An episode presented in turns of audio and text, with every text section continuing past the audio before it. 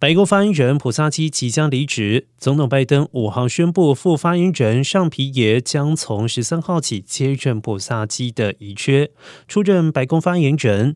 而受到通货膨胀等因素的影响，拜登的支持度持续的低迷，加上中期选举逼近，尚皮耶未来要面临的挑战不小。